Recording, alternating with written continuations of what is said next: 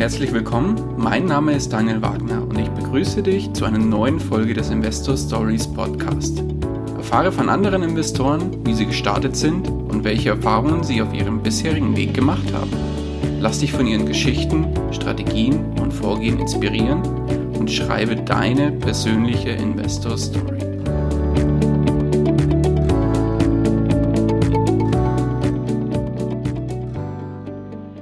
Bevor wir zur eigentlichen Podcast-Folge kommen, möchte ich dir noch kurz unseren Werbepartner vorstellen. Diese Folge wird dir präsentiert von OnVista. Beim Finanzportal OnVista erhältst du nicht nur aktuelle Informationen rund um das Thema Börse und Geldanlage, sondern hast darüber hinaus noch die Möglichkeit, dir ein kostenloses Musterdepot einzurichten.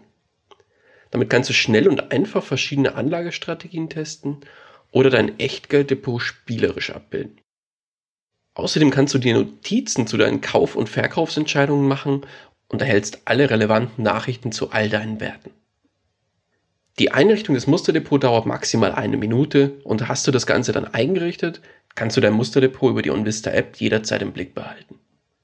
Den Link zur Einrichtung des Musterdepots findest du unter www.investor-stories.de slash onvista oder im Blogbeitrag zu dieser Folge. Und jetzt wünsche ich dir viel Spaß bei der kommenden Podcast-Folge. Hallo und herzlich willkommen zu einer neuen Folge des Investor Stories Podcast. Heute zu Gast bei mir Frederik Kein. Frederik, grüß dich. Hi Daniel, vielen Dank, dass ich heute nochmal bei dir sein darf. Ja, du sprichst das schon an. Du warst erst vor kurzem bei mir zu Gast und heute schon wieder. Aber das hat einen relativ einfachen Hintergrund. Du bist ja fokussiert Investor im Bereich Dividendenstrategie. Und jetzt gerade befinden wir uns ja mittendrin in dem Community Special und im Podcast Special zum Thema Dividendenstrategie. Und ja, dann dachte ich mir, warum nicht jemanden als Interviewpartner wieder reinholen, der sich wirklich auf das Thema komplett fokussiert hat. Nicht nur privat als Privatinvestor, sondern auch ein Teil als im, im beruflichen Bereich. Aber bevor ich jetzt zu viel verrate, Frederik, stelle ich vielleicht nochmal ganz kurz vor für die, die die andere Folge nicht gehört haben. Ja, genau. Also mein Name ist Frederik Heilen. Ich bin leidenschaftlicher Dividendeninvestor. Deswegen darf ich ja heute dann auch bei dir sein. Ähm, arbeite ähm, in einem DAX 30 Konzern, habe da erste Erfahrungen mit Aktien gesammelt und betreibe jetzt seit einigen Jahren nebenbei mit meinem Partner Marcel auch einen Finanzblog, der sich halt rund um das Thema Dividendenstrategie dreht. Perfekt. Ja, und heute Thema die Dividendenstrategie. Wir wollen euch heute so ein bisschen die Übersicht geben, was steckt dahinter, für, vielleicht für die Einsteiger, die vielleicht noch mit dem Thema noch nichts anfangen können oder mit der Strategie, wo wir sich so ein bisschen an die Hand nehmen, mal kurz aufzeigen, was steckt dahinter, welche Vor- und Nachteile sind dabei und wie funktioniert es mit dem Thema Dividende überhaupt. Aber lass uns direkt mal einsteigen mit der Frage, was ist denn eigentlich die Dividendenstrategie, wenn man so von oben drauf blickt? Also wenn man von oben drauf guckt, Daniel, dann ist es eigentlich relativ einfach. Eine Dividendenstrategie ähm, legt oder hat das Ziel, Dividenden zu kassieren. Also das steht mal an erster Stelle. Ähm, und Dividenden sind ja eigentlich nichts anderes als ein Zins. Also man versucht mit seinem äh, Vermögen, das man hat, äh, eine Rendite zu erzielen. Da gibt es die unterschiedlichsten Formen. Man kann eben in Immobilien gehen und Mieteinnahmen kassieren. Man kann Geld aufs Sparbuch legen und einen ganz normalen Sparzins bekommen. Das gab es früher mal, das gibt es heute nicht mehr. Oder aber äh, man investiert gezielt in Dividendenaktien. Also das sind halt Aktien oder Unternehmen, die klassisch ähm, bekannt sind, regelmäßig Dividenden auszuschütten. Und wenn man eben in diese investiert, und zwar ausschließlich in Dividendenaktien, dann verfolgt man halt auch eine Dividendenstrategie. Ja, jetzt muss man dazu sagen, das ist ja direktes Investieren in Aktien oder Dividenden-ETFs. Das heißt, Dividenden-ETFs ist ja nichts anderes wie, sage ich mal, eine kleine Schachtel rundherum, in der mehrere Aktien drin sind, die wiederum aber dann auch Dividenden ausschütten. Genau, das ist vollkommen richtig. Du hast eben diese zwei Möglichkeiten. Du interessierst dich selbst genau für das Thema und interessierst dich für Unternehmen und analysierst die und entscheidest dich am Ende des Tages für eines dieser Unternehmen. Oder aber du sagst, ich möchte ein bisschen weniger Arbeit, ich möchte maximal breit diversifizieren und mein Geld maximal ja, sag ich mal, sicher anlegen, also in sicher in Form von Diversifikation, dann entscheidest du dich zum Beispiel für so einen Dividenden-ETF. Dann brauchst du nur ein äh, Zertifikat zu kaufen, hast aber dann mit einem Kauf gleich eine ganze Menge äh, großer internationaler äh, Dividendenzahler in deinem Portfolio. Perfekt. Ja, und bei der Dividendenstrategie ist ja auch noch ganz spannend, das würde ich jetzt gerne nochmal aufgreifen, und zwar das Thema Zinseszins, weil viele sagen jetzt, okay, Dividendenstrategie ist ja ganz nett, aber und auch wenn ich Zinsen kriege, aber viele haben so diese Vorstellung von dem Thema exponentiellen Wachstum nicht. Aktuell sind wir noch mitten in der Corona-Krise. Jetzt sind wir gerade Anfang Mai. Das Ganze lockert sich jetzt zwar langsam so ein bisschen, aber nichtsdestotrotz ist ja in den Nachrichten und überall in den Medien immer wieder von dem Thema auch exponentiellen Wachstum zu hören, aber eher in einem negativen Ausmaß. Das heißt, exponentielles Wachstum der Ansteck- oder Ansteckungen von dem Coronavirus. Das Ganze gibt es natürlich auch, wenn man das immer ein bisschen für sich arbeiten lässt, das Positive, und zwar das Geld für sich arbeiten lässt. In dem Fall gibt es dann den Zinseszinseffekt. Und da würde ich jetzt vielleicht nochmal gern äh, drauf eingehen. Hast du vielleicht ein kurzes Beispiel bei der Hand, was du uns kurz vorstellen kannst, Frederik? Ja, da hätte ich äh, ein Beispiel und, und zwar ähm, vielleicht auch mal für die Hörer sozusagen, die das, äh, den, den Blog Krawattenlos noch nicht kennen. Also wir sind ja auch, machen Produktentwicklung für die Dividendenstrategie. Ein Produkt davon ist zum Beispiel der Dividendensimulator Pro Plus.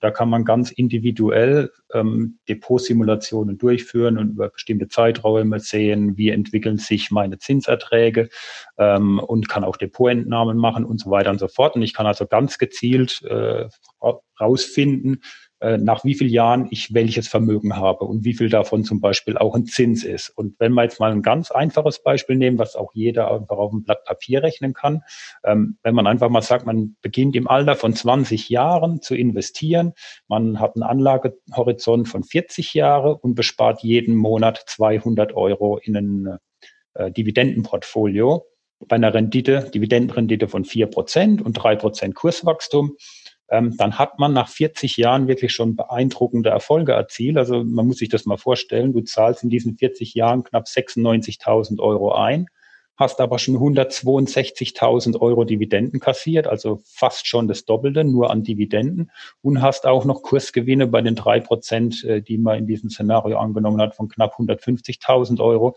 Dann kommst du schon auf einen Depotwert von über 415.000 Euro mit einem Einsatz von 96.000 Euro. Das heißt mehr als vervierfacht.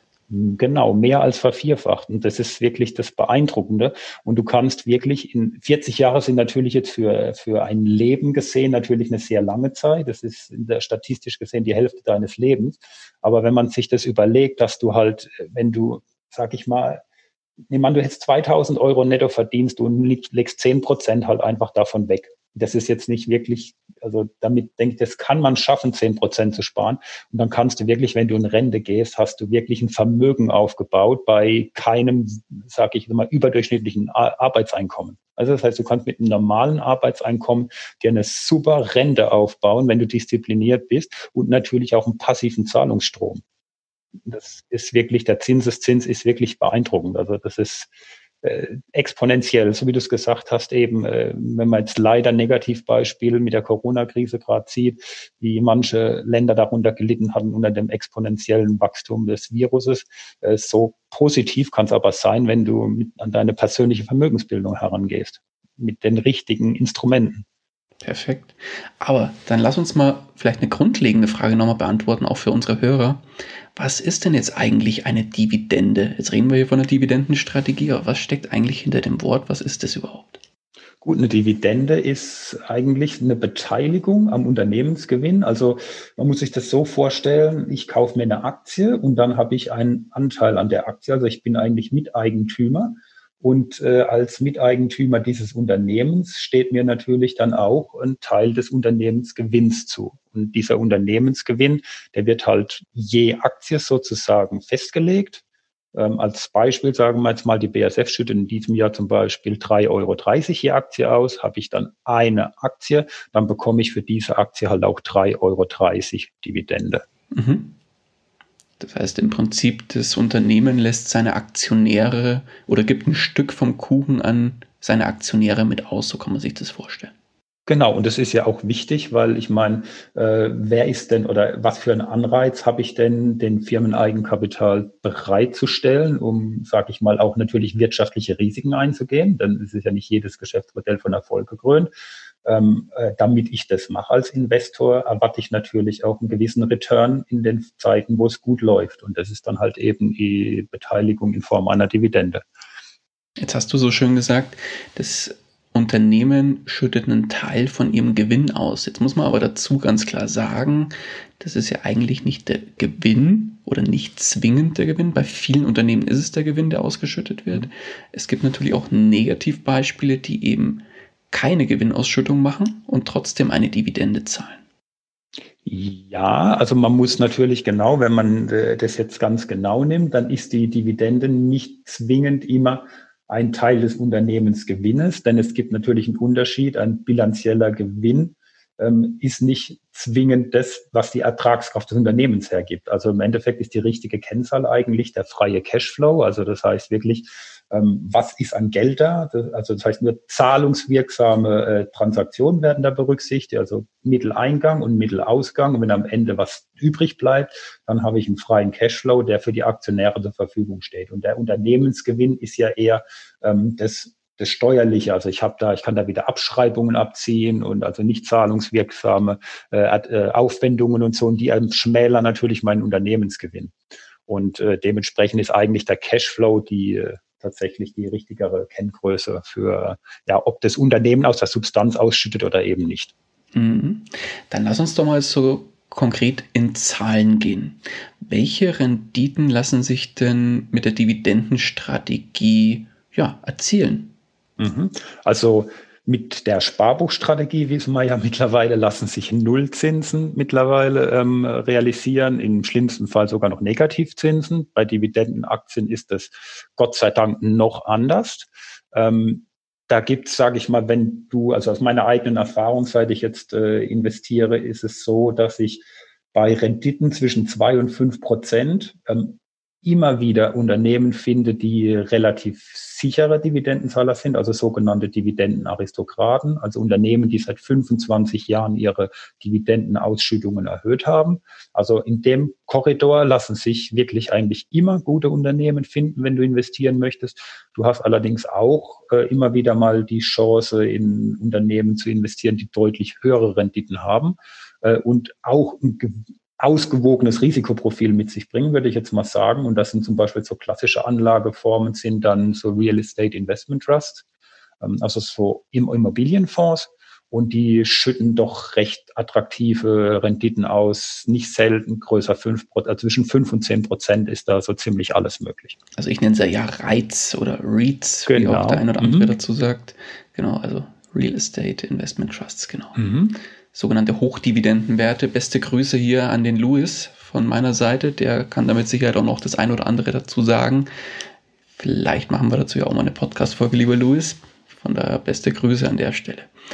Genau, aber wunderbar. Das heißt, zwei bis fünf Prozent ist eigentlich so der Klassiker, außer man geht da wirklich so in Hochdividendenwerte und dann sind auch höhere Renditen möglich, aber so die Klassiker sind irgendwo zwischen zwei und fünf Prozent angesiedelt. Genau. Ja. Mhm. Dann ist ja immer wieder von der sogenannten Dividendenrendite die Rede. Vielleicht magst du mal kurz was dazu sagen, wie würde sich die berechnen und worauf muss man da achten? Genau, also die Dividendenrendite, ich habe es eingangs schon gesagt, also bei dem Thema, was ist eine Dividende, haben wir ja schon gesagt, ähm, dass du je Aktienanteil auch äh, eine Dividende ausgeschüttet bekommst. Und äh, um dann auf die Rendite zu kommen, musst du halt einfach diese Ausschüttung je Aktie durch den Aktienkurs teilen. Also machen wir jetzt gerade wieder ein Beispiel, bekommst du drei Euro Dividende und der Aktienkurs liegt bei 60 Euro, dann bist du halt bei fünf Prozent Dividendenrendite. Was die Bruttodividende ist, da ist natürlich dann noch wichtig zu wissen, je nach, äh, sage ich mal, Steuer, Steuergesetzgebung, je nachdem, in welchem Land du halt eben äh, deine Kapitalerträge zu versteuern hast, wird natürlich noch ein bisschen was vom Staat einbezogen. In Deutschland bleiben dir dann halt eben ähm, 75 Prozent eben von deiner Dividende übrig. Also ja, beziehungsweise lass mal, lass mal bei der Bruttodividende einfach bleiben, weil die steuerlichen Geschichten, das jetzt mal komplett außen vor, weil du mhm. hast ja auch einen Freibetrag etc. pp. Ja. Deswegen ähm, würde ich jetzt mal einfach von dem Brutto ausgehen, das heißt, mhm. da verstanden. Was noch wichtig ist, ähm, Entschuldigung, dass ich unterbreche, aber Passt. das ist, denke ich, noch ein wichtiger Punkt. Ähm, du hast natürlich eine, wenn du eine Aktie kaufst, dann hast du äh, einen festen Betrag für deine Aktie bezahlt und dann kommt irgendwann die Dividende. Und wenn du dann, so wie ich dir gerade gesagt habe, also die Dividende teilst, dann musst du zu deinem Einstandskurs sozusagen das teilen und dann weißt du halt im Endeffekt, ähm, welche Dividende du bekommst auf den Kurs, den du damals bezahlt hattest. Äh, die aktuelle Rendite berechnet sich halt immer auf den aktuellen Tageskurs, aber das muss dich als Investor ja eigentlich, nachdem du die äh, Transaktion gemacht hast, nicht mehr interessieren wirklich der Tageskurs, sondern dich muss immer interessieren, was habe ich mal für die Aktie bezahlt und wie ist die aktuelle Ausschüttung. Und das wird nämlich genau dann interessant, wenn wir jetzt wieder bei dem exponentiellen Wachstum sind, weil wenn die Unternehmen jedes Jahr erhöhen und du die Aktien auch weiterhin hältst und nicht verkaufst und in dem Beispiel, wo wir gerade gemacht haben, dass du drei Euro Dividende bekommen hast und du hast die Aktie für 60 Euro äh, gekauft, äh, dann hast du fünf Prozent Rendite. Aber das ist was ganz anderes, wenn plötzlich die äh, Dividende auf sechs Euro erhöht wurde, aber du ja weiterhin für diesen Anteil nur 60 Euro bezahlt hast. Dann hat sich nämlich die Dividendenrendite gerade mal verdoppelt. Und das ist natürlich äh, der Charme, wenn du halt dir, oder das Wichtige, dass du halt immer weißt, was hast du für die Aktie bezahlt und dann beobachtest, wie die äh, Rendite auf deinen Einstandskurs sozusagen immer weiter steigt. Mhm wenn man jetzt so in, auf den Finanzportalen von der Dividendenrendite liest, dann ist es ja eigentlich immer die Dividendenrendite auf den derzeitigen Kurs. Und dann gibt es ja noch die persönliche Dividendenrendite, das ist genau das, was du jetzt gemeint hast, wo man dann wirklich sagt, die ausgeschüttete Dividende wird geteilt durch den Kurs, den du selbst dann für die Aktie damals bezahlt hast. Genau. Mhm. Verstanden. Und je länger du, das ist halt das Tolle, je länger du die Strategie fortführst und äh, wenn du halt eben nicht verkaufst und richtig gut Unternehmen hast und die hältst, dann wirst du irgendwann bei persönlichen Renditen, die gehen in den zweistelligen Bereich. Und das ist also wunderbar.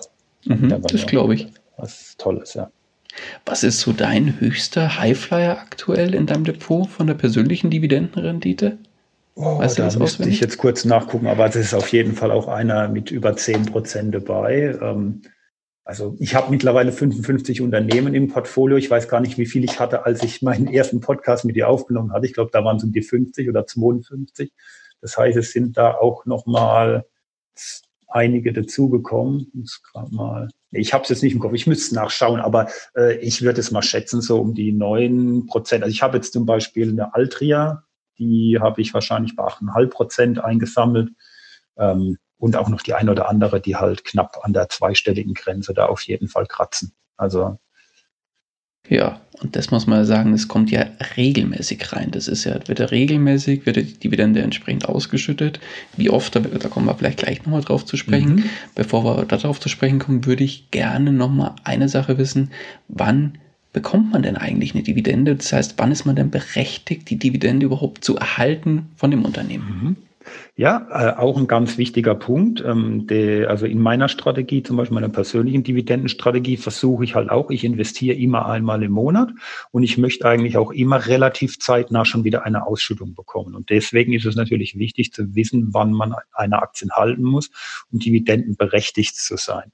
Und äh, in Deutschland, das ist ganz einfach. Also wenn du, äh, ich habe jetzt zum Beispiel gerade vor drei, vier Tagen habe ich die Allianz-Aktie gekauft und die Hauptversammlung, die ist, glaube ich, morgen, also am 6.5. müsste die sein. Und dann bin ich somit auch voll dividendenberechtigt jetzt für dieses Unternehmen. Also man kann sich eigentlich relativ einfach merken, äh, wenn du eine Dividende erhalten willst, musst du am Tag der Hauptversammlung hier die Aktie im Depot haben. Und dann bist du am nächsten Tag sozusagen wie die Aktie ex-Dividende gehandelt und äh, dann fließt die Dividende auch in deine Tasche. Mhm. Das heißt, um mal kurz die Begrifflichkeiten nochmal zu erklären, ist es immer wieder vom Ex-Tag die Rede. Der Ex-Tag ist im Prinzip der Tag der Hauptversammlung oder ist es der Tag davor? Das ist der Ex-Tag ist der Tag danach. Also du musst quasi ah, am Vortag die Aktie halten, dass wenn die Dividende sozusagen am Ex exklusive Dividende heißt, glaube ich, ähm, dann ist quasi, äh, hast du die Dividende dir gesichert und an dem Tag dürftest du die Aktie wieder verkaufen. Mhm. Und die Dividende bekommst du dann ausgeschüttet. Genau. Auch wenn du sie jetzt verkaufen würdest, genau. Richtig. Okay.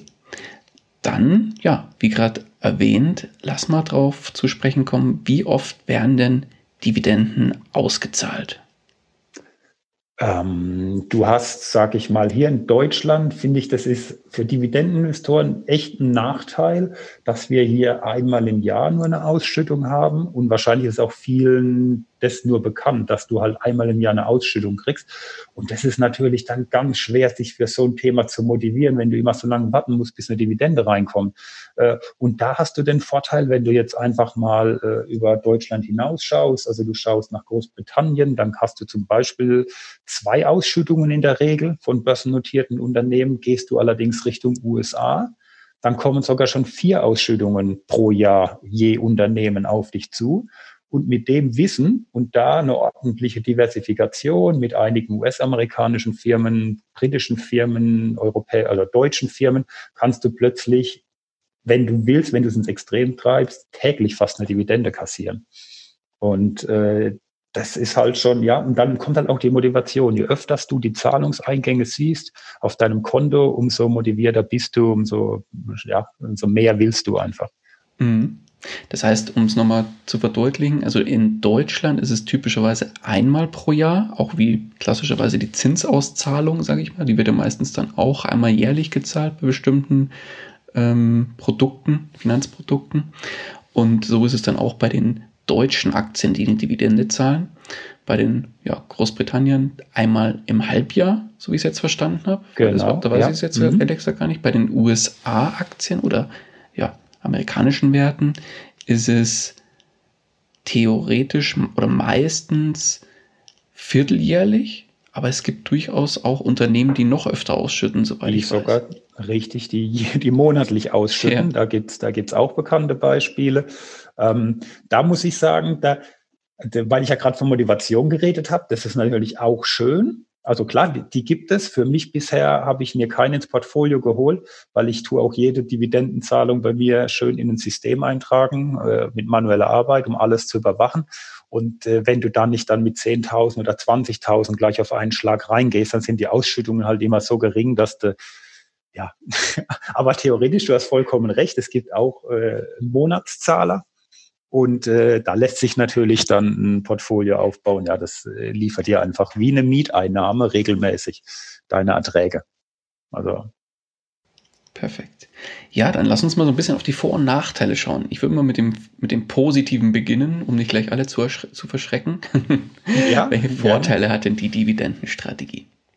Also ich sehe ja eigentlich nur Vorteile darin, aber du hast natürlich recht, es gibt auch Nachteile. Für mich überwiegen die Vorteile deutlich.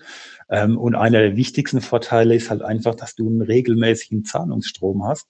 Und äh, ich kann mich immer noch wiederholen, das ist für mich so wichtig, also auch ein Erfolg, ein Ergebnis zu sehen von dem, was du machst. Wenn ich immer nur Kursgewinne, also Buchwert, sehe, dass sich da irgendwas verändert, aber ich nichts zum Greifen wie eine Dividende habe, die ich im Notfall sogar auch mal verkonsumieren könnte, ähm, dann ist das eben nichts für mich. Also das ist, wie gesagt, der, für mich der wichtigste Vorteil. Ähm, und äh, darin liegt dann halt auch der weitere Vorteil, wenn du halt eben mal auf Geld angewiesen bist und wirklich was brauchst. Du musst halt nicht zwingend Anteile verkaufen von deinem Portfolio, sondern du kannst dir über die Zeit halt auch einfach Dividenden ansparen und hast dann eben dieses Geld zur Verfügung, ohne dass du halt äh, jetzt irgendwie einen Anteil von einem tollen Unternehmen verkaufen musst. Mhm. Und jetzt muss man eins dazu sagen, das ist ja quasi passives Einkommen. Das heißt, du musst dafür nicht morgens aus dem Haus gehen und dafür arbeiten, sondern du musst zwar den Aufwand betreiben, die Unternehmen ordentlich auszusuchen, einzukaufen und dann ja immer mal wieder regelmäßig draufzuschauen, ob dann auch alles, sagen wir, passt. Aber ansonsten ist ja da nichts zu tun. Das heißt, du hast eigentlich einen passiven, also einen quasi passiven Einkommensstrom geschaffen. Genau. Und äh, du schaffst dir quasi, du arbeitest einmal aktiv, du bekommst ein Gehalt oder einen Lohn, den investierst du einmalig, dann hast du ein regelmäßiges passives Einkommen. Und wenn du dann noch bereit bist, auf dieses passive Einkommen zu verzichten und es wieder auf die Arbeit zu schicken, also wieder zu reinvestieren, dann ist das ein Schneeballsystem. Und ich meine, wenn man sich mal überlegt, allein in Warren Buffett, der mittlerweile ein Vermögen halt von knapp 72 Milliarden hat und was über 80 Jahre alt ist, der, der hat genau nach dieser, äh, nach, ja, genau diesen Weg eben auch gewählt. Geld immer wieder reinvestieren, der hat clevere Investitionsentscheidungen gemacht, aber heute ist es bei, er ist auch ein klassischer Dividendeninvestor und der macht so viele Dividenden, das ist, ähm, ja, das kann man mal schwer in Worte fassen. Also das ist halt eben der Vorteil, den er hat. Er kann eben mit dem frei werdenden Geld, was Unternehmen ausschütten, wieder reinvestieren und wieder dafür sorgen, dass seine Lawine noch größer wird. Das ist ja, das sind ein, ganz klar die Vorteile von der Dividendenstrategie, weil wenn du auf klassische Aktien setzt oder auf Wachstumsaktien, die eben jetzt keine Dividendenzahler sind, dann bist du halt eben immer darauf angewiesen, dass dieses Unternehmen eine bessere Investitionsentscheidung trifft als du. Also das heißt, dass sie die Unternehmensüberschüsse besser reinvesti reinvestieren als du das selbst machen kannst. Und selbst wenn du es nicht machen kannst, möchtest du aber vielleicht eben lieber ein bisschen mehr diversifizieren, um nicht ganz so stark an diesem einen Unternehmen zu hängen, weil das schon recht hoch gewichtet ist bei dir. Aber du hast keine Chance. Du kannst es nur machen, indem du Anteile verkaufst und diese dann umschichtest. Und bei der Dividendenstrategie hast du halt einfach die Möglichkeit, immer von den Unternehmensgewinnen diese in andere Branchen, andere Unternehmen und so zu stecken. Mhm. Also Was ich halt da noch sehr, sehr, sehr, sehr angenehm finde bei der Dividendenstrategie, weil ich aber auch einen großen Teil meiner Aktien in Dividendenwerte investiert. Du siehst halt wirklich die Erfolge schwarz auf weiß auf deinem Konto. Und es sind nicht nur Buchgewinne, wie, wie bei Wachstumsunternehmen oder so, wo man jetzt sagt, eine Amazon, die ist jetzt von 1000 auf 1200 gestiegen, dann sieht man das zwar auf dem Depot, aber wenn die dann wieder abstürzen, ist das dieses imaginäre Geld quasi, dieses, dieser Buchgewinn wieder weg. Aber bei Dividendenstrategien oder Dividenden, die ausgeschüttet werden, siehst du wirklich auf dem Konto ein klares Plus und das Geld auf deinem Konto landen und du kannst mit dem Geld dann selbst entscheiden, was du, oder selber selbst darüber entscheiden, was du mit diesem Geld dann machst. Genau. Und das ist, das ist sehr wichtig. Also, das ist, das ist, ja, der entscheidende Punkt für mich, warum ich sage, es muss eine Dividendenaktie sein. Genau. Dann lass uns jetzt vielleicht mal auf die eher negativen Seiten schauen der Dividendenstrategie. Was fällt dir dazu ein? Welche Nachteile hat die Dividendenstrategie?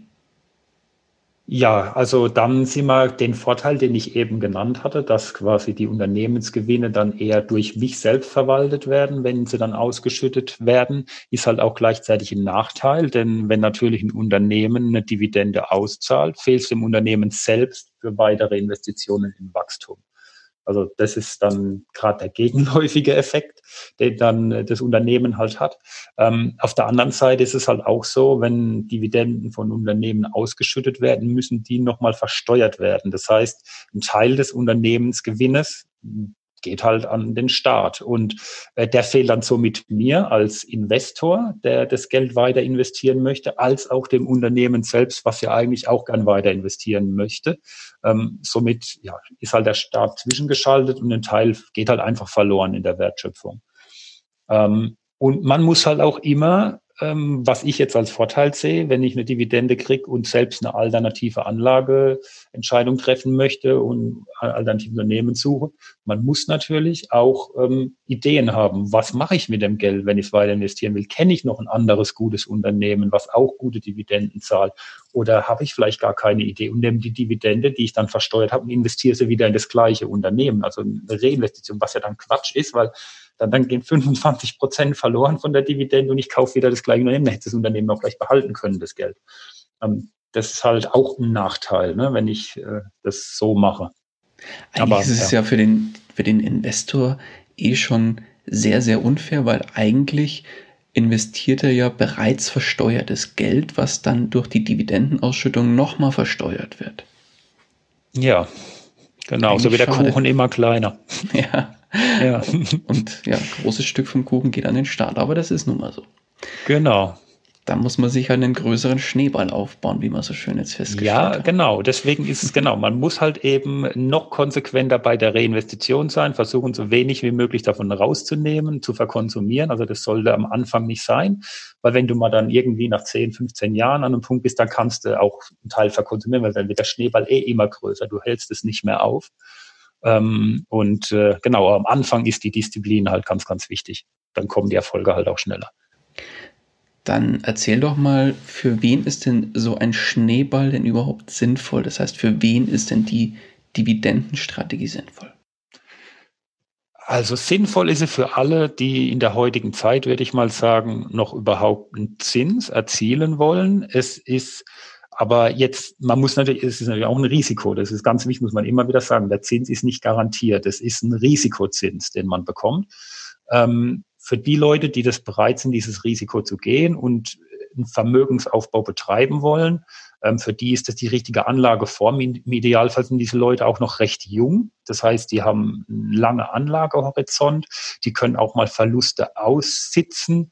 Ähm, die sind kurz- oder mittelfristig nicht zwingend auf das Geld, was sie investieren, angewiesen. Das ist halt auch ganz wichtig. Ähm, und je länger dein Anlagehorizont, dann sind wir auch wieder dem Thema, du musst halt nicht gleich äh, alles äh, auf eine Karte setzen, sondern du kannst langsam anfangen zu investieren, du kannst mit zehn Prozent äh, Sparquote zum Beispiel anfangen. Ähm, du kannst das Ding dann über die Jahre steigern. Ähm, ja, ich denke, das ist halt wirklich ganz wichtig, dass du halt einfach die Motivation hast, die Disziplin hast, dass du im Idealfall jung bist und wirklich das Geld nicht brauchst, weil äh, wenn du darauf angewiesen bist, dann muss man wirklich vorsichtig sein mit sowas, weil du hast ja gerade eingangs gesagt, wir sind in einer Phase von äh, einer Corona-Krise, die äh, ja noch so in dieser Form eben noch nicht gab. Und da haben halt auch ganz, ganz viele Leute bestimmt sehr, sehr viel Geld verloren. Und nur die Leute, die halt eben, sag ich mal, das Ganze aussitzen können, da gehöre ich jetzt Gott sei Dank dazu. Also ich habe nicht einen einzigen Anteil verkauft, ich habe eher zugekauft und ich weiß auch, dass ich in den nächsten ein, zwei, drei Jahren eben dieses Geld nicht brauche und daher sicher bin, dass ich diese Krise halt auch überstehen kann, ohne dass ich irgendwie Schaden finanziellen davon tragen muss oder meine Familie darunter leiden muss. Und das ist halt wichtig.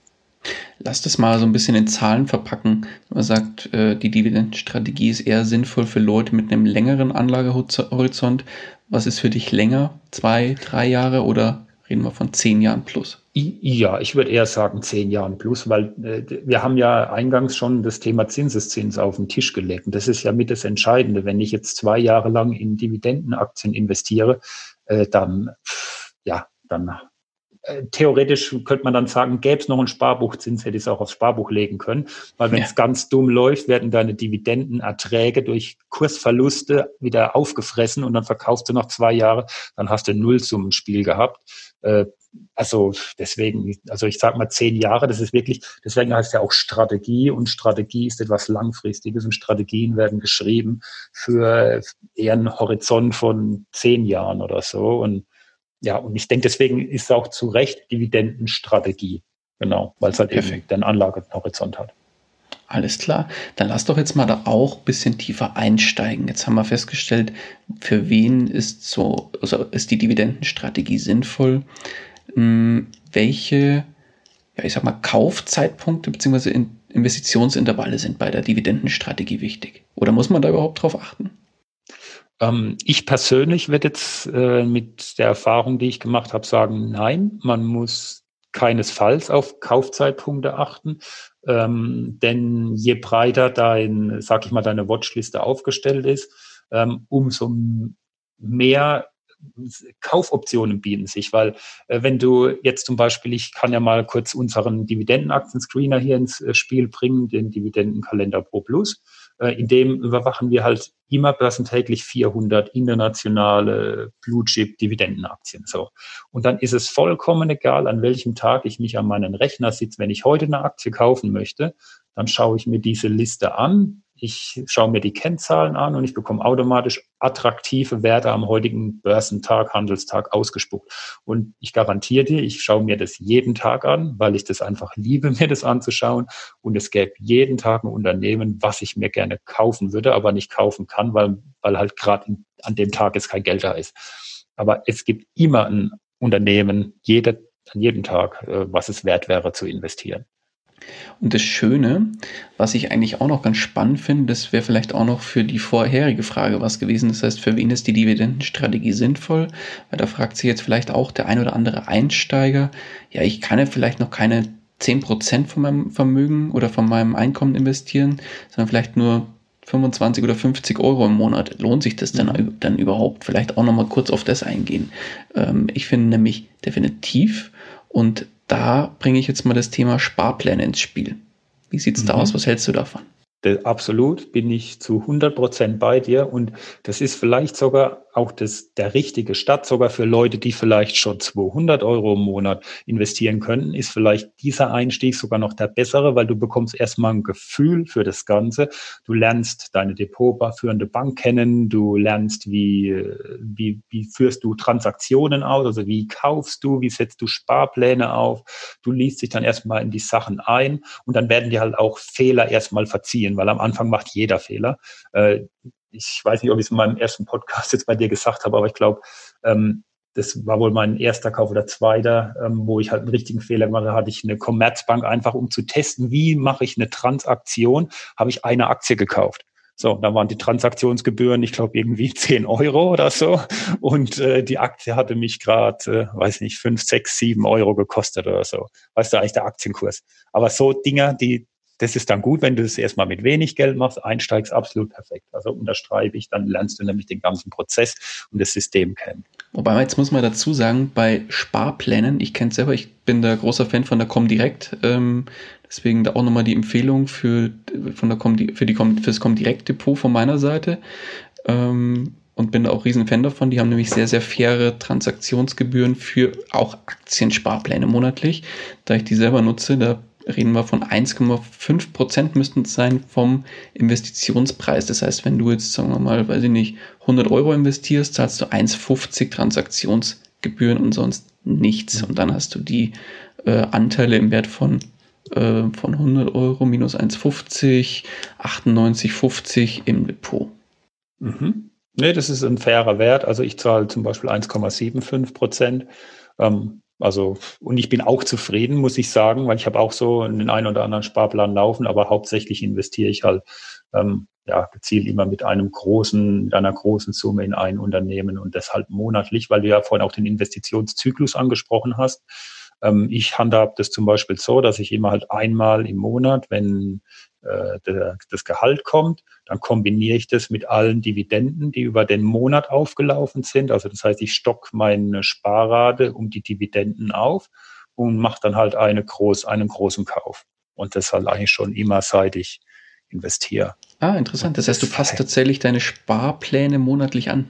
Nee, nicht die Sparpläne. Ich meine, die, die Sparpläne bleiben. Ich meine, es die, die einzelnen Käufe, die Einzelkäufe, die ich mache, ah, okay. die mache ich immer einmal im Monat. Also weil du ja gesagt hast, welchen Investitionsintervall ich jetzt äh, auch oder weil vielleicht was dazu empfehlen ist, sagt man mal so, ich glaube, einmal im Monat ist gut, dann hast du zwölf Investitionen, das hält auch die gesamten äh, Transaktionskosten irgendwo im Rahmen, weil du hast ja immer eine Mindestgebühr äh, sozusagen, bevor dann nochmal was auf das Investitionsvolumen prozentual an Transaktionskosten draufkommt.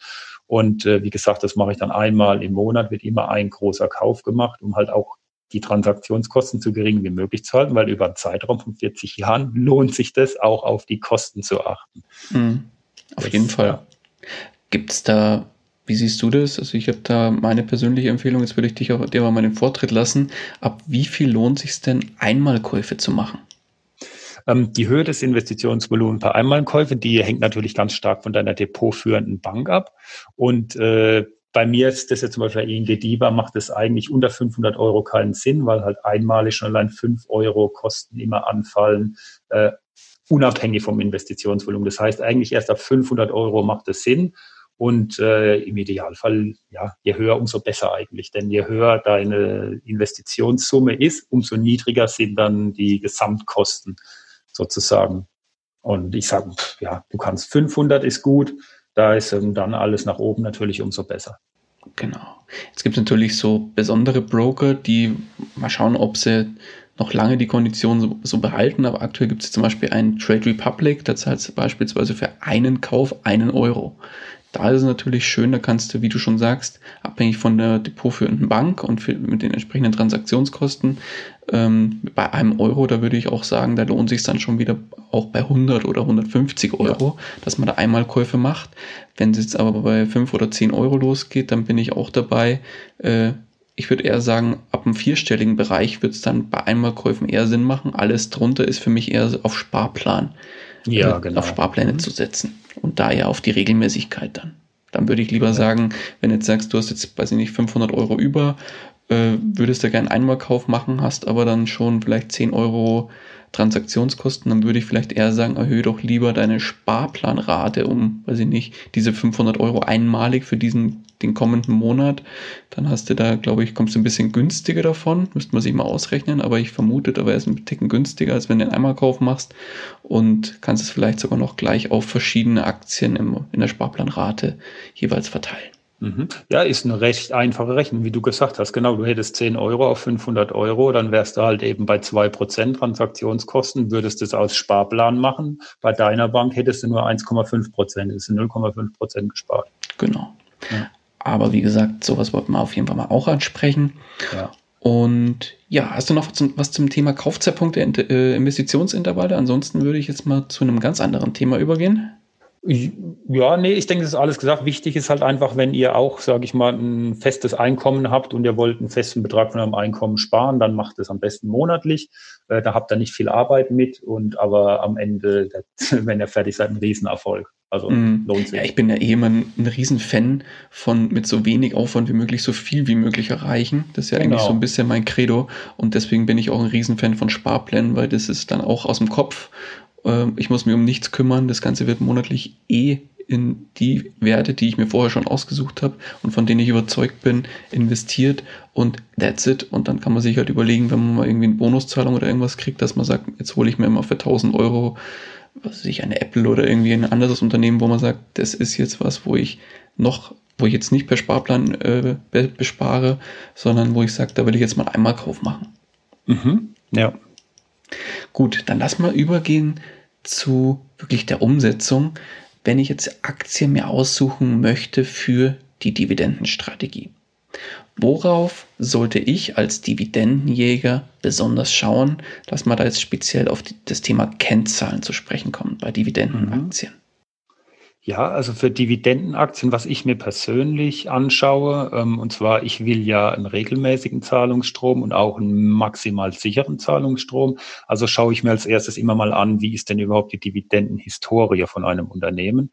Unter Historie verstehe ich halt, ähm, wie viele Jahre hat das Unternehmen die Dividende in Folge nicht gesenkt. Also seit wie vielen Jahren zahlt das Unternehmen die Dividende, ohne sie zu reduzieren. Und im Idealfall, oder schaue ich mir auf jeden Fall noch an, wie viele Jahre in Folge hat das Unternehmen die Dividende erhöht.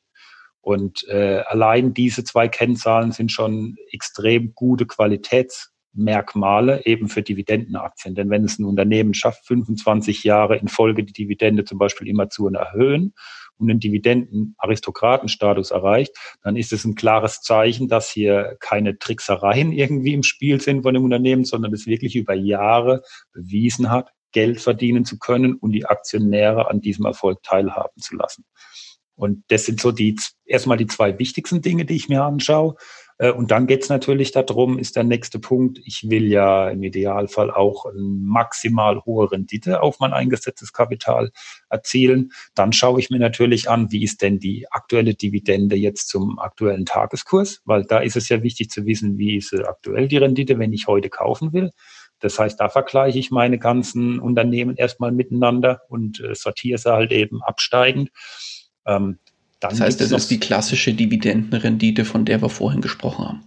Genau, die mhm. ist es. Und äh, dann sind noch so Dinge dabei, ähm, zum Beispiel, was ich sehr interessant finde, ist, ähm, ich rechne mir für jedes oder was, das macht halt zum Beispiel unser Tool, der Dividendenkalender Pro Plus, der rechnet für jede Dividendenaktie einen fairen Wert auf Basis des Fair Value Dividende. Und wenn du das zusätzlich noch hast, diese Information, dann kannst du halt eben auch sehen, ist ein Unternehmen gerade über- oder unterbewertet. Also das heißt, du kannst dann neben Dividenden und steigenden Dividenden ähm, kannst du auch noch Kursgewinne sogar realisieren, wenn du halt eben die richtigen Unternehmen findest, die derzeit sogar auch noch ein bisschen unterbewertet sind auf Basis des Fair Value Dividende. Mhm. Was steckt genau dahinter? Kannst du mal ein konkretes Beispiel machen? Ja, ein konkretes Beispiel ist halt, wenn jetzt ein Unternehmen, sage ich mal, ähm, äh, der ähm, im Durchschnitt ähm, eine Rendite von, sagen wir mal, drei Prozent hat oder so.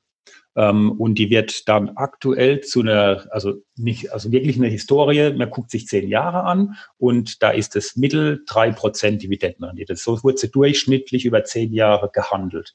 So. Und wenn jetzt die Rendite plötzlich am Tag heute bei vier Prozent steht, dann ist es ja, wenn du das vergleichst mit der Historie, dann ist die Aktie ja günstig, weil sie hat ja ein Prozentpunkt höhere Rendite. So, und dann weiß ich, wenn sie eben zu ihrem Durchschnittswert zurückkehrt, zurück auf die drei Prozent Dividendenrendite, dann muss ja eine Kurssteigerung erfolgen, solange die Dividende natürlich nicht gekürzt wird. Aber das ist ja bei Dividendenaristokraten, da, da wettet man ja drauf, dass es eben nicht passiert. Also geht man davon aus, dass sich irgendwann die Dividende wieder auf ihren historischen Wert zurückbewegen wird, auf diese drei Prozent. Und dieses Delta ist dann halt eben der Kursgewinn, sozusagen diese Kursbewegung weil du jetzt immer wieder von den Dividendenaristokraten sprichst, macht es dann als Dividendeninvestor mit der Dividendenstrategie nur Sinn, in Dividendenaristokraten zu investieren? Nee, macht's nicht. Also, also am Anfang habe ich genau das gemacht oder hauptsächlich quasi so agiert. Ähm, aber irgendwann, ähm, ja, je mehr Kapital man im Endeffekt zur Verfügung hat, umso mehr Risiko kann man irgendwann auch mal gehen. Ne? Und du musst dann halt nicht immer nur auf super sicher und durchschnittliche Renditen gehen, sondern du kannst auch irgendwann mal sagen, okay, die nehmen jetzt mal da ein paar tausend, gehen mal ein bisschen mehr ins Risiko und investiere halt dann auch in Unternehmen, wo zum Beispiel erst angefangen haben, ähm, Dividenden zu zahlen. Zum Beispiel bei mir jetzt Klassiker zum Beispiel Apple. Die haben ja, die zahlen jetzt, glaube ich, erst acht Jahre oder neun Jahre eine Dividende. Aber für mich so gefühlt ein dermaßen Qualitätsunternehmen, dass ich davon ausgehe, die werden irgendwann mal so einen Dividendenstatus, äh, Dividendenaristokratenstatus auch erreichen. Und dementsprechend war ich halt auch bereit, denen jetzt schon mein Geld anzuvertrauen. Ähm, genau, also muss nicht immer nur auf Dividendenaristokraten abzielen. Okay. Dann weitere Kennzahlen für Dividendenaktien. Mm, ja, zum Beispiel noch die Anzahl der jährlichen Ausschüttungen. Das ist dann eigentlich eine Spielerei, ist ja keine richtige Kennzahl, aber das ist auch ein Merkmal, was für die Dividendenstrategie eben von Interesse ist, weil du hast ja das Ziel, hier einen passiven Zahlungsstrom aufzubauen und du möchtest auch einen Zahlungsstrom haben, der nicht, äh, sag ich mal, ähm, mit äh, nur an einem Tag kommt oder in einem bestimmten Monat, sondern du möchtest den schön über die Monate verteilt haben. Und deswegen schaust du dir auch die Ausschüttungstermine an und so und investierst dann ganz klar auch sogar in Unternehmen, die in bestimmten Monaten ausschütten. Aber das machst du auch erst, wenn du jetzt schon einige Jahre dabei bist und auch da wieder, sage ich mal, äh, etwas mehr Kapital äh, zur Verfügung hast, ähm, dann fängt man auch äh, an, sich solche Sachen anzuschauen. Ausschüttungsquote noch ein ganz wichtiges Thema. Entschuldigung. Also das muss auf jeden Fall natürlich noch erwähnt werden. Äh, die Ausschüttungsquote ist natürlich auch ganz wichtig, denn was bringt mir, wenn ich heute in ein Unternehmen investiere, was aber schon das dritte Jahr in Folge ähm, die Dividende nicht aus dem freien Cashflow decken konnte, ähm, dann ist irgendwann auch eine Kürzung oder eine komplette Streichung absehbar der Dividende. Deswegen sollte man natürlich auch gucken, dass die Ausschüttung die Dividenden auch wirklich hergibt. Also die Ausschüttungsquote. Was ist für dich eine gesunde Ausschüttungsquote und was ist eher eine ungesunde? Das kommt immer drauf an, sag ich mal, wie weit das Unternehmen eigentlich in ihren Märkten schon gefestigt sind. Also ein ganz klassisches Beispiel finde ich jetzt zum Beispiel für eine hohe Ausschüttungsquote, wo ich auch selbst überhaupt keine Bauchschmerzen mit habe, ist zum Beispiel die Tabakindustrie. Ähm, da ist Wachstum, also die sind, nehmen wir eine Philip Morris, die sind weltweit global aktiv oder auch eine Coca-Cola, die können gar keine neuen Märkte wirklich erschließen also mit dem bestehenden Produktportfolio. Das heißt, die können eigentlich alle Unternehmensgewinne ausschütten, weil Wachstum, es geht, also Wachstum ist schwierig, weil sie einfach schon so dominierend in ihren Märkten sind. Deswegen ist da 80, 90 Prozent, äh, bin ich voll einverstanden damit. Wenn du allerdings dann jetzt Unternehmen hast, die in einem knallharten Wettbewerb stehen, die eben nicht so eine führende Marktposition haben oder so, äh, die halt auch noch Geld brauchen, um sich im Markt weiter zu etablieren und ihre Marktpräsenz weiter auszubauen, dann sage ich für mich, so sind 60 Prozent vielleicht, 70 Prozent ähm, ja, mehr sollten sie dann eigentlich nicht ausschütten, weil sie brauchen das Geld halt auch an anderer Stelle, um weiter wettbewerbsfähig zu bleiben. Mhm. Wobei man es ja teilweise auch dazu sagen muss, ich finde es persönlich bei Unternehmen auch sehr gut, die deutlich unter 50 Prozent ausschütten, weil ja. wenn ich auch sehe, dass das Geld entsprechend auch investiert wird bei demjenigen Unternehmen. Ja, das heißt, bin ich bei dir. Dann weiß mhm. ich, die legen das Geld auch wieder gut an und langfristig weiß ich dann auch, dass ich als ja, Aktionär da gut aufgehoben bin, weil die mit dem Geld auch sinnvoll arbeiten und dann eventuell ja auch immer wieder die Dividende entsprechend erhöhen können. Genau, die haben halt, die haben den Charme jetzt, wie du sagst, die haben eben die Möglichkeit auch über mehrere Jahre hinweg äh, wenn sie denn weiter erfolgreich sind und erfolgreich investieren, eben die Dividende auch immer weiter zu steigern, weil die halt noch nicht so weit fortgeschritten sind in ihrer Ausschüttungsquote. Ne? Also die können sich auch mal ein schwaches Geschäftsjahr leisten, aber trotzdem die Dividende erhöhen. Aber wenn du eh schon 100 Prozent ausschüttest und dann hast du ein schlechtes Geschäftsjahr, was unterm Vorjahr war, dann äh, ist natürlich mit einer Dividendenerhöhung nicht nichts drin. Also äh, geht halt nicht. Also genau. Okay. Ja, dann jetzt kommt im Prinzip einer an, Einsteiger und sagt, super, finde ich ganz klasse. Ähm, Kennzahlen auch verstanden, worauf ich achten muss, eventuell auch Dividendenaristokraten primär mal mit starten. Wie finde ich denn jetzt überhaupt die richtigen Aktien, in die ich investiere? Gibt es da irgendwelche Tools? Du hast jetzt schon äh, eure eigenen Tools. Da ihr habt euch ja auf das Thema Dividendenstrategie auch spezialisiert mit euren äh, Tools, die ihr entwickelt. Aber gibt es, oder ja, äh, erzähl vielleicht kurz was zu euren Tools und gibt es noch weitere Tools, die du unseren Hörern hier empfehlen kannst? Mhm. Also das, genau, ich habe das Tool vorhin schon erwähnt, das ist der Dividendenkalender Pro Plus. Also primär ist es nichts anderes als ein Aktienscreener, der genau das macht, was ein guter Aktienscreener machen soll. Er listet halt Unternehmen absteigend sortiert nach gewissen Kriterien ähm, und gibt somit sag ich mal, ähm, Watchlist-Empfehlungen. Ich will jetzt nicht sagen Kaufempfehlungen, weil die Kaufentscheidung muss am Ende jeder treffen, sondern es lässt sich halt einfach nur in Sekundenschnelle herausfinden, welches Dividenden Unternehmen oder welche Dividendenaktie aktuell sehr attraktiv bewertet ist und einen näheren Blickwert ist. Also man kann wirklich innerhalb von ein, zwei Minuten hat man im Endeffekt schon die erste Idee, was man denn kaufen könnte oder was man sich näher anschauen sollte. Und äh, das Produkt ist eben aus Eigeninteresse, Eigennutzen gewachsen, weil ich halt selbst damals immer auf der Suche war, wo kann ich rein investieren und mir über viele Webseiten alles zusammengesucht hatte und es einfach unglaublich viel Zeit äh, in Anspruch genommen hat. Deswegen Aktienscreener würde ich sagen, das ist eigentlich das Wichtigste, was man braucht, weil dann hat man immer äh, eine Idee, wo man rein investieren kann. Äh, natürlich auch ganz gut sind äh, andere Webseiten. Was ich zum Beispiel liebe, ist Seeking Alpha. Äh, ist vielleicht auch vielen Investoren ein Begriff. Äh, ist wirklich eine ganz tolle Webseite, wo man halt auch so ein bisschen, wie sagt man da, von der Community zu der Community, also es sind jetzt nicht alles professionelle Schreiber, es sind viele professionelle dort, die Aktienanalysen machen, aber halt auch ähm, einfach Leute, die sich einfach unglaublich für das Thema interessieren und Aktien lieben und deswegen auch darüber einfach ähm, ja ein paar Analysen veröffentlichen und schreiben. Also da wird man immer fündig. Das finde ich ganz toll. Ähm, wo man auch immer draufschauen kann, ist natürlich auch Investor Relations Seiten von Unternehmen. Da kriegt man halt auch zum Beispiel Informationen generell raus, wie steht der Vorstand zum Beispiel zu der Dividendenpolitik des Unternehmens. Ähm, da gucke ich regelmäßig rein. Also das ist denke ich, was, was man auf jeden Fall empfehlen kann. Ähm, ja, das sind so die Sachen, mit denen ich mich äh, schlau mache und ja, meine Kaufentscheidungen dann halt auch darauf basiere. Perfekt.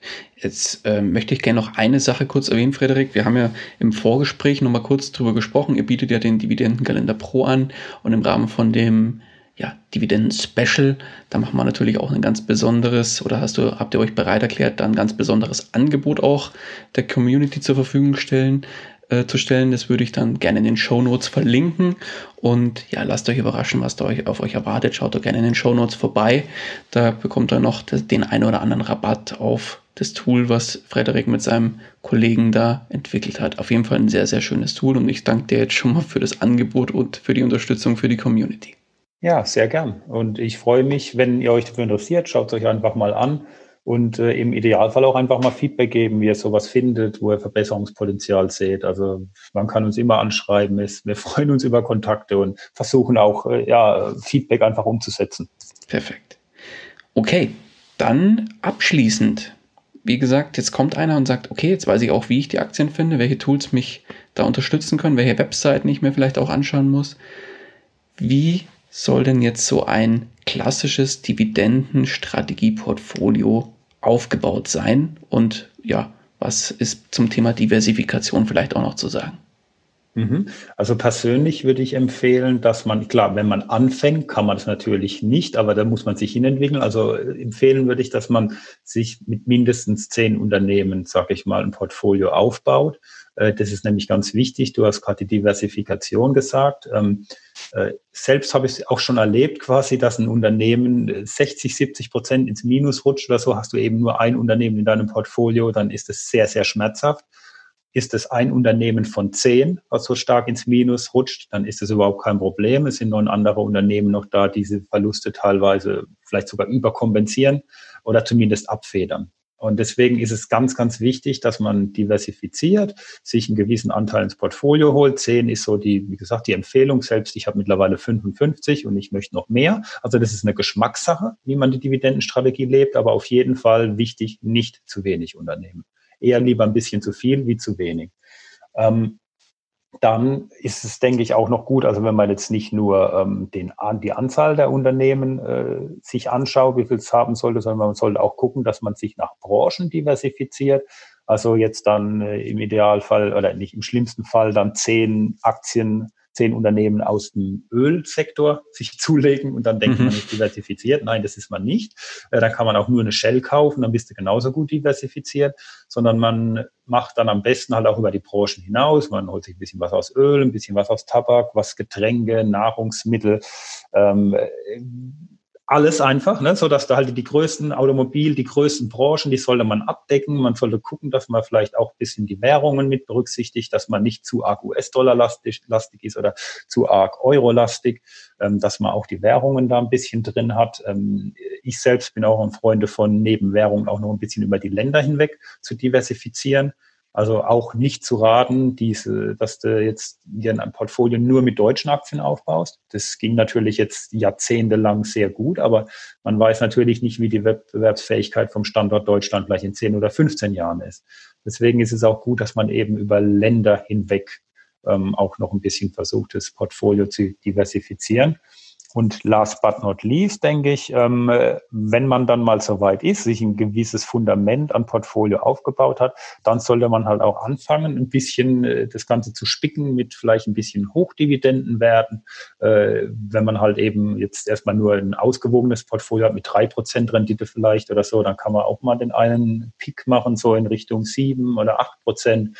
Und genau, das gibt dann so das gewisse Salz in der Suppe halt auch noch.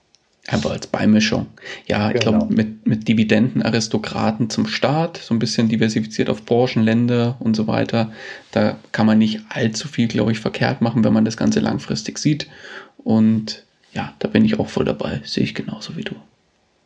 Perfekt. Ja, sehr gut. Dann, Frederik, dann würde ich sagen, machen wir hinter das ganze Thema einen Haken dran. Wir haben einen ganz, ganz tollen Überblick jetzt über die Dividendenstrategie gekriegt und wir hoffen, wir konnten euch da jetzt einen ordentlichen Einblick geben.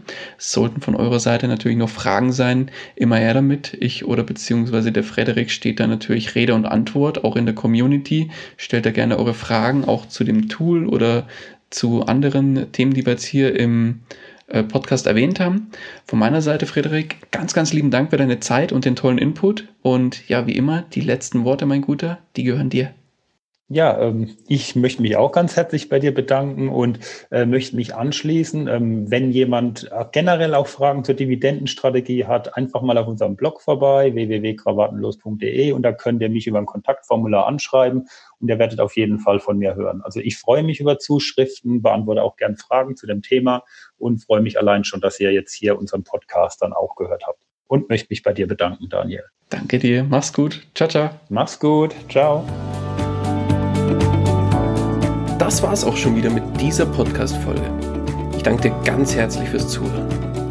Wenn dir der Investor Stories Podcast gefallen hat, dann freue ich mich darüber, wenn du mir eine Bewertung bei iTunes hinterlässt. Das Ganze dauert keine zwei Minuten, jedoch unterstützt du damit mich und meine Arbeit für den Podcast. Außerdem möchte ich dich herzlich einladen, dich der Investor Stories Community über Facebook anzuschließen. Vernetze dich dort mit Gleichgesinnten, tausche dich mit anderen Menschen, die ebenso die Verantwortung für ihre Finanzen selbst übernommen haben, aus und profitiere vom Know-how vieler erfahrener Investoren. Neben dem aktiven Austausch erwarten dich regelmäßige Community-Aktionen, Gewinnspiele und noch vieles mehr. Den Weg zur Community findest du über www.investor-stories.de slash community. Ich freue mich, wenn du auch beim nächsten Mal wieder mit dabei bist. In dem Sinne, alles Gute und habe die Ehre, dein